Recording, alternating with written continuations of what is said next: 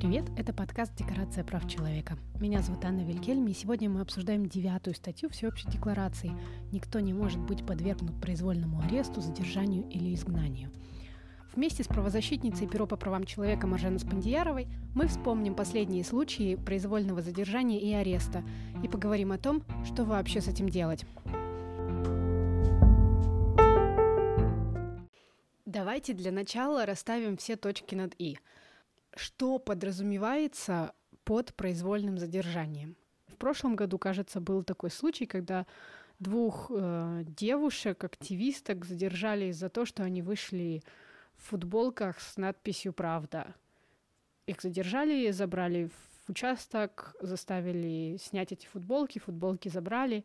Или там, когда парень стоял с пустым плакатом, и его тоже задержали и просили его что-то написать на этом плакате, чтобы можно было это подвести под статью о нарушении порядка митингов и собраний. И парень этот ничего все-таки там не написал, то есть фактически вроде как у э, полиции не было никакого основания, чтобы его задерживать. Тем не менее, его задержали, и несколько часов в участке он все-таки провел. Можно ли это считать тогда произвольным задержанием? Или когда превентивно задерживали людей, которые собирались там, например, завтра или там через час выйти на митинг какой-то, их просто сразу у дома подкарауливала машина, и людей забирали в участок. Можно ли считать вот такие превентивные задержания произвольными? Произвольное задержание, ну, во-первых, что такое задержание? Да, задержание – это процессуальная мера, которая используется для доставки в полицию и недолговременного пребывания подозреваемого под стражей без постановления суда, ну, предположим, с целью совершения неких следственных действий по совершенному уже преступлению или в редких случаях при административном правонарушении. Это то, что, э, значит, законодательно определено. В то же время мы сейчас очень часто сталкиваемся именно с задержаниями при предполагаемом административном правонарушении. Любое задержание, оно должно иметь под собой какие-либо основания. Такие случаи, когда, допустим, человек застигнут на месте совершения того или иного правонарушения, когда а, находящиеся вокруг указывают на то, что лицо совершило какие-то незаконные деяния, когда на внешности человека, на его одежде имеются явные следы того, что он совершил некое противоправное деяние и так далее. Ну, то есть задержание проводится только в тех случаях, когда есть действительно веские основания предполагать, что данный гражданин причастен к совершению каких-то неправомерных действий. Все случаи, которые не подпадают под эти требования, они, э, в принципе, имеют право трактоваться как произвольное задержание. У нас э, в Казахстане тому примеров очень много. Не десятки, не сотни, а тысячи. Практически вот эта вот ситуация с произвольными задержаниями, она сейчас приобрела системный характер. И здесь я предлагаю сконцентрироваться лишь на одном из видов произвольных задержаний, э, так называемых вот превентивных а, арестах, административных арестах. Дело в том, что практика применения, практика вот когда граждан подвергают административному аресту накануне каких-то массовых мероприятий, позволяет определить их именно как произвольное задержание, без каких-либо оснований. На протяжении последних нескольких лет, ну, в принципе, это было и всегда, но в последние 2-3 года а, это слишком, так сказать, явно и многочисленно происходят такие вещи. У нас это было вот после электоральной кампании, после выборов президента. В таких случаях у нас очень часто в Казахстане предпринимается изоляция активистов, собственно, вот эта вот изоляция активистов, она является целью таких превентивных задержаний, произвольных задержаний. С тем, чтобы эти люди не могли принять участие в этих эм, акциях э, и вообще не могли проявлять свою какую-то политическую и гражданскую активность. Собственно, произвольные задержания стали практически ежедневной практикой. Почему мы говорим об этих задержаниях как о произвольных. Потому что, прежде всего, из тех людей, которые за прошлый год по настоящее время были привлечены к административной ответственности, в отношении этих людей на момент задержания их сотрудниками полиции не было возбуждено какое-либо там административное или уголовное производство. они не находились под следствием, они не являлись подозреваемыми. Предлоги бывают разные. Иногда людей забирают из дома, с работы, с улицы под предлогом, что они якобы являются свидетелями по некому делу. При этом гражданину не разъясняется, по какому делу. Повестка не предъявляется, то есть человеку не разъясняются его права и не разъясняются основания, на котором он задержан. А у вас были какие-то на практике, скажем, случаи, когда задержанный пытался как-то оспорить решение суда или там действия полиции, пытался как-то добиться в итоге справедливости. Чем все закончилось? В 2018 году гражданин Есингазы Куандык в воскресное утро собрался вот в бассейне недалеко от своего дома, вышел. В этот момент сотрудники полиции без каких-либо оснований, просто с применением грубой физической силы водворили его в машину и дальше доставили в департамент полиции. Продержали в здании полиции допоздна. При этом объяснено было, что якобы он э, является свидетелем по какому-то делу, но повестка так и не была предъявлена. Мы пытались эти незаконные действия сотрудников полиции обжаловать, и более того, дело дошло до Департамента службы внутренней безопасности полиции, но к сожалению, дело так и не, не дошло до суда, оно было закрыто. То есть э, возможности для обжалования незаконных действий сотрудников полиции в существующей сегодня э, ситуации в Казахстане очень ограничены.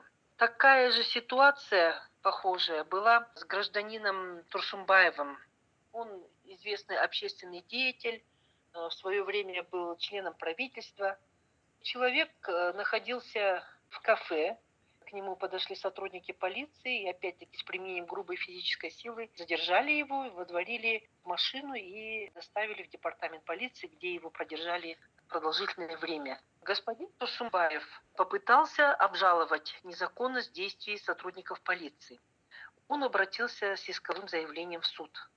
Но районный суд вынес определение о том, что его иск не может быть принят к рассмотрению Алмалинский районный суд номер два, судья, если мне не изменяет память, Байбутаев.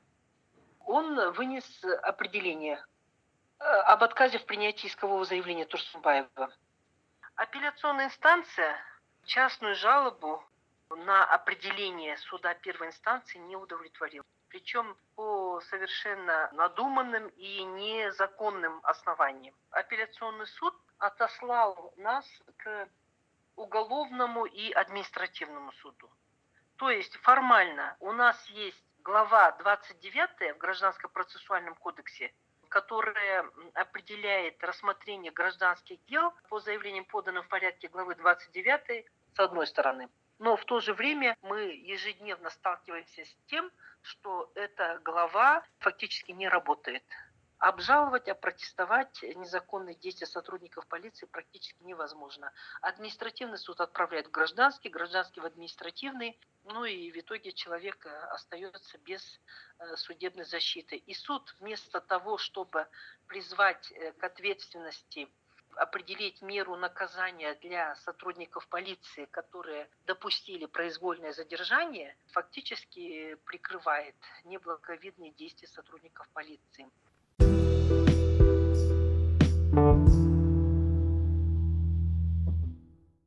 Были в истории вообще какие-то случаи, когда полицейские реально понесли какое-то наказание за неправомерные действия? Их реально вообще как-то привлечь к ответственности?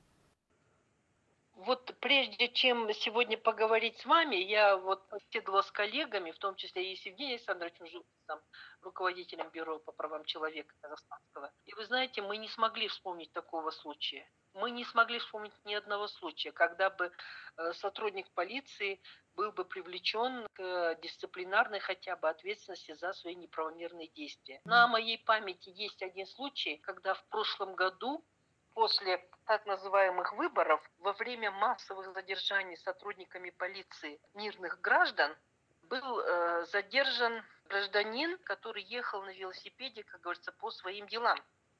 И только этому человеку были принесены извинения, и не более того. Такого, чтобы именно сотрудникам полиции была определена какая-то мера наказания, такого не было. В то же время, после массовых задержаний июня-июля 2019 года, граждане, которые посчитали, что их честь и достоинство, что их свободы, права были нарушены, обращались с заявлениями в прокуратуру после выборов э, по официальным данным самого министра внутренних дел господина Тургумбаева было задержано свыше 4 тысяч граждан. Людей хватали на улице невзирая на их протесты, невзирая на их объяснения, что они никакого отношения не имеют там, к предполагаемому митингу. Тем не менее, людей просто водворяли в полицейский автомобиль, доставляли в департаменты полиции, где их держали сутки. Прямо там же, в здании полиции, проходили суды. Естественно, суды проходили без участия адвокатов, без допуска представителей СМИ и блогеров, без слушателей. После того, как люди освобождались, в прокуратуре были зарегистрированы десятки и сотни жалоб от граждан, которые просили привлечь э, к ответственности сотрудников полиции, которые подвергли их там незаконному задержанию, доставлению в департамент полиции и так далее. Прокуратура берет время для рассмотрения заявления, как определено законодательством, и по истечении этого срока она дает шаблонный ответ, что в действиях сотрудников полиции нарушений закона не обнаружено. А расскажите, пожалуйста, раз уж мы тут говорим про случай наказания полицейских, каков вообще процесс подачи жалобы и насколько реально обжаловать решение суда или там приговор суда? Когда доходит до необходимости обжаловать незаконность действий сотрудников полиции. Здесь ведь нужны какие-то определенные условия, а именно нужно, чтобы на руках у человека был протокол, чтобы было решение суда первой инстанции, чтобы было решение суда апелляционной инстанции, показания свидетелей, люди, которые могут прийти в суд. Что касается аудио-видеофиксации, когда после судебного процесса первой инстанции или второй инстанции берем аудио-видеозапись, протокол судебного заседания, чаще всего очень плохой звук, звук и видео не совпадают. Иногда запись бывает совершенно некачественна, настолько, что невозможно ничего разобрать, изучить и там дальше стенографировать. Момент такой очень важный как раз по подаче жалобы вот первоначальной. Человек, предположим, пытался, или он даже не пытался выйти на митинг, он просто, не знаю, его задержали на выходе из дома. Его продержали в департаменте полиции, быстренько провели суд, и он оказался в спецприемнике. Я бы здесь хотела отдельно сказать о правах, или вернее об отсутствии прав граждан, находящихся под административным арестом. То есть в результате произвольного задержания сотрудниками полиции, в результате незаконного суда человек оказывается в спецприемнике, и здесь он оказывается в гораздо худшем положении, чем даже преступник, совершивший особо тяжкое преступление, предположим, убийство, и находящийся в колонии усиленного режима, там, осужденный на 25 лет и более. Даже у таких преступников у них есть право на телефонный звонок, у них есть право на долгосрочные, краткосрочные свидания, у них есть право на передачи и так далее. В нашем случае человек, на которого наложен административный арест, находясь в спецприемнике, попадает в ситуацию без права переписки, он не имеет возможности сообщить своим родным и близким, что его задержали, осудили, что он уже находится под арестом в спецприемнике. А, у него, естественно, изымают все средства связи. Он эм, полностью теряет контакт с внешним миром. По телефону, допустим, если мы хотим навести справки, сотрудники спецприемника чаще всего отвечают отказом и говорят, что они по телефону никакую информацию не дают. И вот если человека где-то задержали и сразу отобрали у него телефон, то никто не знает о том, где он находится. Такое происходит в Казахстане практически ежедневно.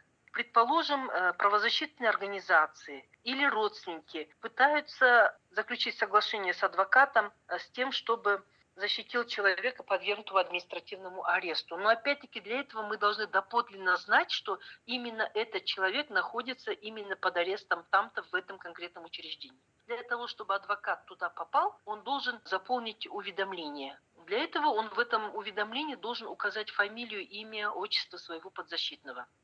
У нас были тоже много случаев, когда э, стоит адвокат по нашей просьбе у стен спецприемника, но не может туда зайти, потому что он не знает, кто там находится. Мы знаем, что человек 14-15 задержали и увезли. А пофамильно получить список тех, кто там находится, мы не можем. Подождите, как вообще могут провести суд без адвоката? Окей, я понимаю, что они не хотят, чтобы адвокат, которого нашли родственники или там привлекли правозащитники, чтобы вот этот адвокат зашел в здание суда. Но тогда же должен быть какой-то государственный адвокат, который бесплатно предоставляется, нет? Ну, в редких случаях, когда граждане настаивают, могут дать государственного защитника. Но опять-таки он не уполномочен, и он не будет трудиться сообщать родственникам о том, что там вашего брата или там кого-то задержали и подвергли административному аресту. Сейчас они стараются как бы ускорить этот процесс, потому что знают, что все равно есть активисты, есть блогеры, СМИ, э, неравнодушные люди, которые э, имеют желание при этом присутствовать. А огласка полиции не нужна. Уже человек по факту под административным арестом, я уже говорю, вот суд первой инстанции уже прошел. Вот теперь бы обжаловать незаконные действия полиции и суда. Но для того, чтобы подать апелляцию, нужно, чтобы к нему зашел адвокат такие документы, такие обращения, они должны непосредственно по мере поступления передаваться. Но в нашем случае они выхода не имеют, эти жалобы. Хотя по факту и по закону должно быть так, что его должны, немедленно этот документ должны принять, изучить, жалобу апелляционную, и в тот же день назначить э, слушание апелляционной э, жалобы. Но, к сожалению, вот здесь э, закон не работает. И таких фактов очень-очень много. Здесь очевидно, что нужны изменения и в Кодекс об административных правонарушениях, о соблюдении Конституции и международных договоренностей вообще очень трудно вести речь. Еще один момент, на котором я хотела бы остановить э, свое внимание, что вот эти вот суды, они проходят исключительно на, на показаниях сотрудников полиции.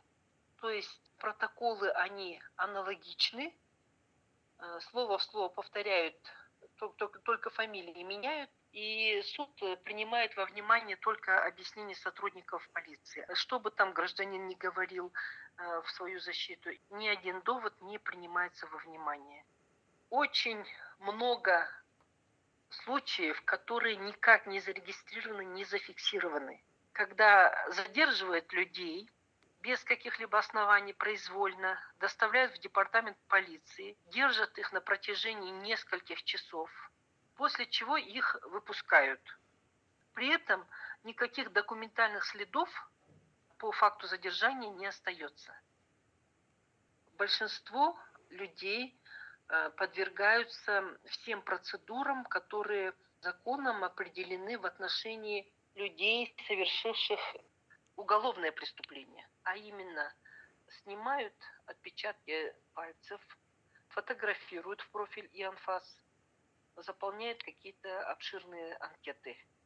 Ну, ну, ну это беззаконие, просто тут э, даже не знаешь, какие слова подобрать, когда у человека без какой-либо санкции изымают сотовый телефон, э, изучают там все данные, уничтожают все данные, которые там у него были, выполняют все это с твердой уверенностью, что они поступают правильно, они поступают э, вот э, так, как нужно сейчас. Это, конечно, идет в разрез с принципами правового государства, хотя в нашем случае это вообще все можно говорить в кавычках только.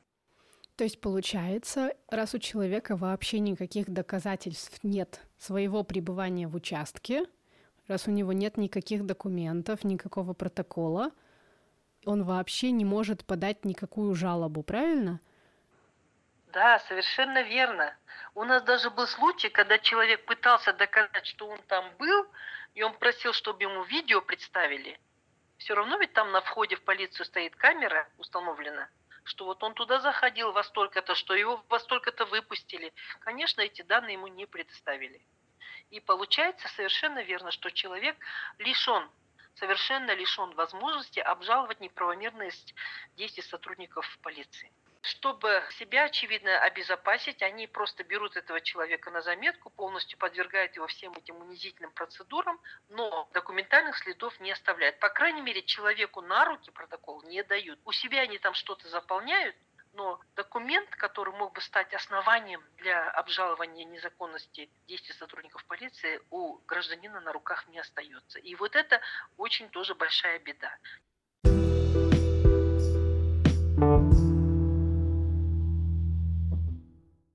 Самый сложный вопрос сейчас задам. Что делать? Что делать с этой ситуацией? Сегодня большая часть э, и в процентном отношении задержанных, произвольно задержанных, это граждане, которые подверглись произвольному задержанию за попытку реализовать право на мирное собрание, митинг, пикет и так далее. Сегодня мы видим, что с одной стороны Конституция гарантирует нам эти права, с другой стороны казахстанское законодательство – сейчас устроено таким образом, что права граждан попираются совершенно безнаказанно. Поэтому сейчас в первую очередь необходимо срочно реформировать законодательство о мирных собраниях, а именно добиться того, чтобы статья 32 Конституции «Граждане Республики Казахстан имеют право мирно и без оружия собираться», чтобы эта статья работала. То, что сейчас власть предлагает в усеченном виде какие-то полумеры, это, конечно, не решение вопроса.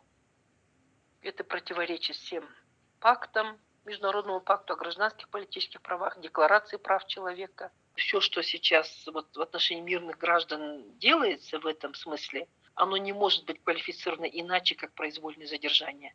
Это, конечно, идет в разрез с принципами правового государства и в разрез с международными обязательствами страны. И очень важно работать с государственными органами. Мы сегодня видим, что нет политической воли со стороны руководства страны в том, чтобы этот вопрос нашел какое-то нормальное, разумное решение. Мы видим дефицит вообще адекватных э, специалистов в том числе в системе Министерства внутренних дел. Большинство сотрудников полиции, которые участвуют в этих превентивных задержаниях, большая часть этих сотрудников полиции, к сожалению, очень безграмотна. Мне не довелось, к сожалению, ни разу увидеть ни один маломальски грамотно составленный протокол. Ни с точки зрения закона, ну уж об орфографии говорить не приходится. У меня есть в качестве бонуса своя история. Это было много-много лет назад, в 2002 году, когда я была задержана на площади республики. И э, у меня до сих пор хранится такой замечательный протокол, что такого-то апреля 2002 года гражданка Аспандьярова находилась на площади республики. На требование освободить площадь ответила отказом и своим присутствием на площади ставила под э, угрозу проведение саммита глав государств СНГ. Ни много ни мало.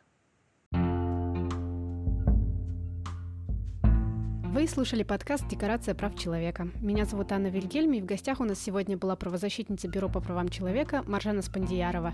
Спасибо, что были с нами, и до встречи в следующем выпуске.